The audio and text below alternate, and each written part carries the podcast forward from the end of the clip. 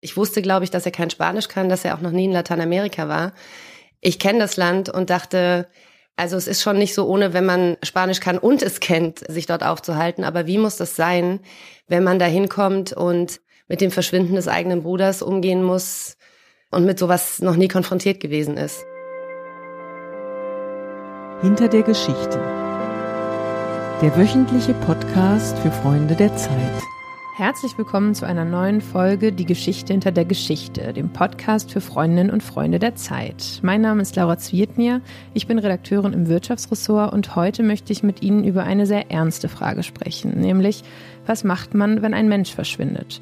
Im Frühjahr wurde der deutsche Radfahrer Holger Franz in Mexiko vermisst. Sein Fall sorgte danach in der ganzen Welt für Aufregung. Zeitredakteurin Karin Ceballos Betancourt hat daraufhin mehrere Monate lang recherchiert. Jetzt hat sie seine Geschichte auf Papier gebracht und zwar in einer ganz besonderen Form. Als eine Art Krimiserie im Z-Ressort. Was hinter Holger Franz Verschwinden steckt und warum sie sich ausgerechnet für diese Form entschieden hat, wird Karin uns jetzt erzählen. Ich sitze bei ihr im Büro und freue mich auf unser Gespräch. Hallo Karin. Hallo Laura. Karin, ich persönlich bin schon lange sehr gespannt auf deine Serie. Du hast mir nämlich vor ein paar Monaten schon sehr eindrücklich bei einem Kaffee davon erzählt. Damals hast du gerade angefangen, dich mit dem Fall zu beschäftigen. Aber wie bist du eigentlich darauf gekommen? Ich glaube, ich hatte in El País einen Bericht darüber gelesen und ich meine sogar, dass beide Radfahrer zu dem Zeitpunkt noch vermisst wurden, dass noch nicht klar war, dass sie ums Leben gekommen sind und ich war mal mit einem Kolumbianer verheiratet und ich erinnere mich, dass damals er irgendeinen Bericht gelesen hat über einen Radfahrer, also ein ähnlicher Fall wie Holger, der mit dem Fahrrad um die ganze Welt unterwegs war und ähm, dann wurde ihm das Fahrrad in Kolumbien gestohlen. Und in vielerlei Hinsicht habe ich den Drogenkonflikt in Mexiko, den Drogenkrieg in den letzten Jahren, da hat mich vieles an Kolumbien erinnert, aber halt auf eine grotesk zugespitzte und ja, brutalisierte Art und Weise. Und insofern passte das, ich musste sofort an diese Geschichte damals denken, passte es, dass eben das Fahrrad nicht gestohlen wird, sondern der Fahrradfahrer ermordet wird. Und noch dazu hatte ich gelesen, dass Holger Franz aus der Nähe von Frankfurt stammte, wo ich wohne. Und ja, deswegen hatte dieser Fall meine Aufmerksamkeit erregt. Viele Medien haben ja damals ganz kurz über den Fall berichtet. Auch ich habe davon damals in der Zeitung gelesen. Du hast dich ja aber entschieden, ihm weiter nachzugehen. Was deine Recherche aus meiner Sicht aber noch so besonders macht, ist auch der Blickwinkel auf die Geschichte. Zumindest in den ersten beiden Teilen, die man jetzt schon lesen kann, geht es nämlich gar nicht nur um das Verbrechen an sich, sondern immer wieder auch um die Frage, wie die Angehörigen damit umgehen. Also vor allem auch der Bruder des Verschwundenen. Was hat dich denn daran besonders interessiert? Also bei Z befassen wir uns ja viel mit alltagsnahen Themen von Menschen. Und ich habe früher in anderen Zusammenhängen schon häufiger über den Drogenkrieg in Mexiko geschrieben, habe aber immer das Gefühl, dass die Folgen, die dieser Krieg hat für die Bevölkerung, dass die hier nicht so richtig die Öffentlichkeit bewegen, erreichen, was ich auch nachvollziehen kann. Es passiert ja viel Schlimmes in der Welt. Aber ähm, in dem Fall, dadurch, dass dieser Angehörige, der Rainer, so unmittelbar mit einem Konflikt betroffen war, auf eine Weise, die normalerweise so sich nicht herstellt in Deutschland, das hat mich sehr früh, ja, sagen wir mal, fasziniert. Ich habe mir überlegt, wie ist das? Ich wusste, glaube ich, dass er kein Spanisch kann, dass er auch noch nie in Lateinamerika war.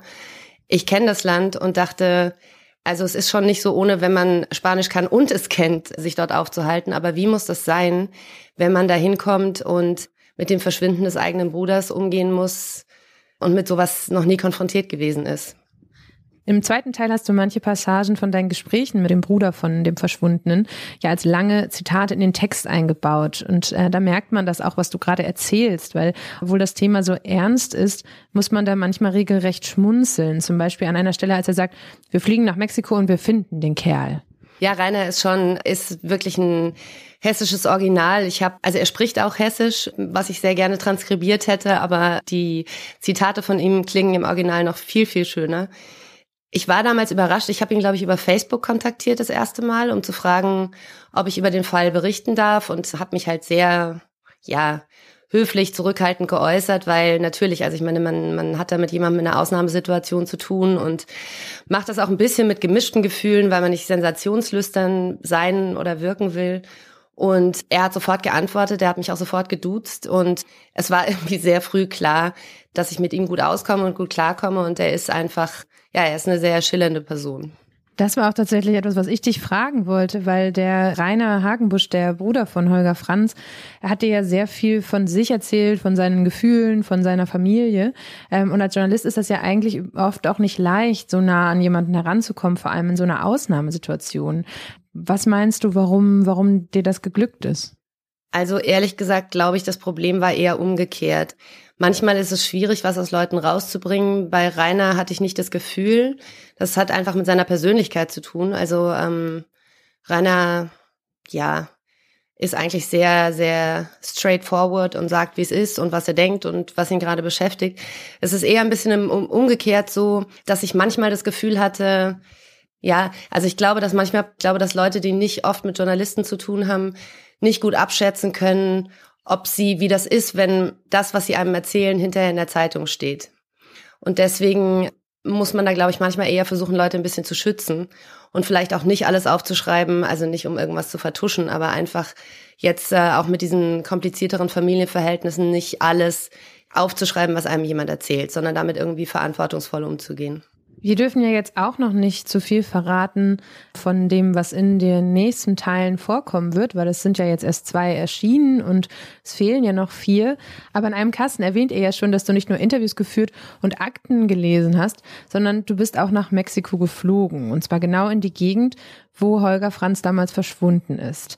Äh, ich erinnere mich noch, dass du mir damals auch davon erzählt hast und ich mir da schon so ein paar Gedanken auch um deine Sicherheit gemacht habe. Was würdest du denn jetzt im Nachhinein sagen? War das für dich gefährlich, dort zu recherchieren? Also es, ich meine, ich bin wieder hier und es ist nichts passiert. Es gab auch keine bedrohlichen Situationen.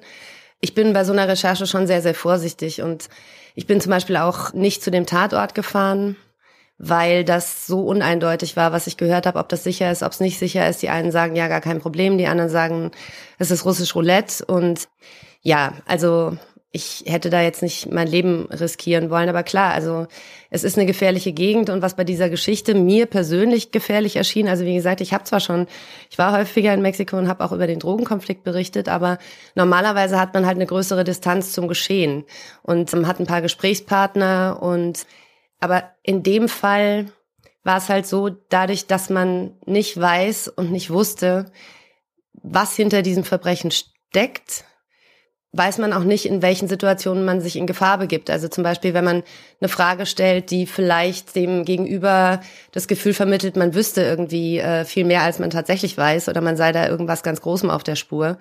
Das fand ich in der Tat ein bisschen bedrohlich in der Vorstellung. Wenn man dann da ist, ist es am Ende, ja, ist es am Ende in Ordnung.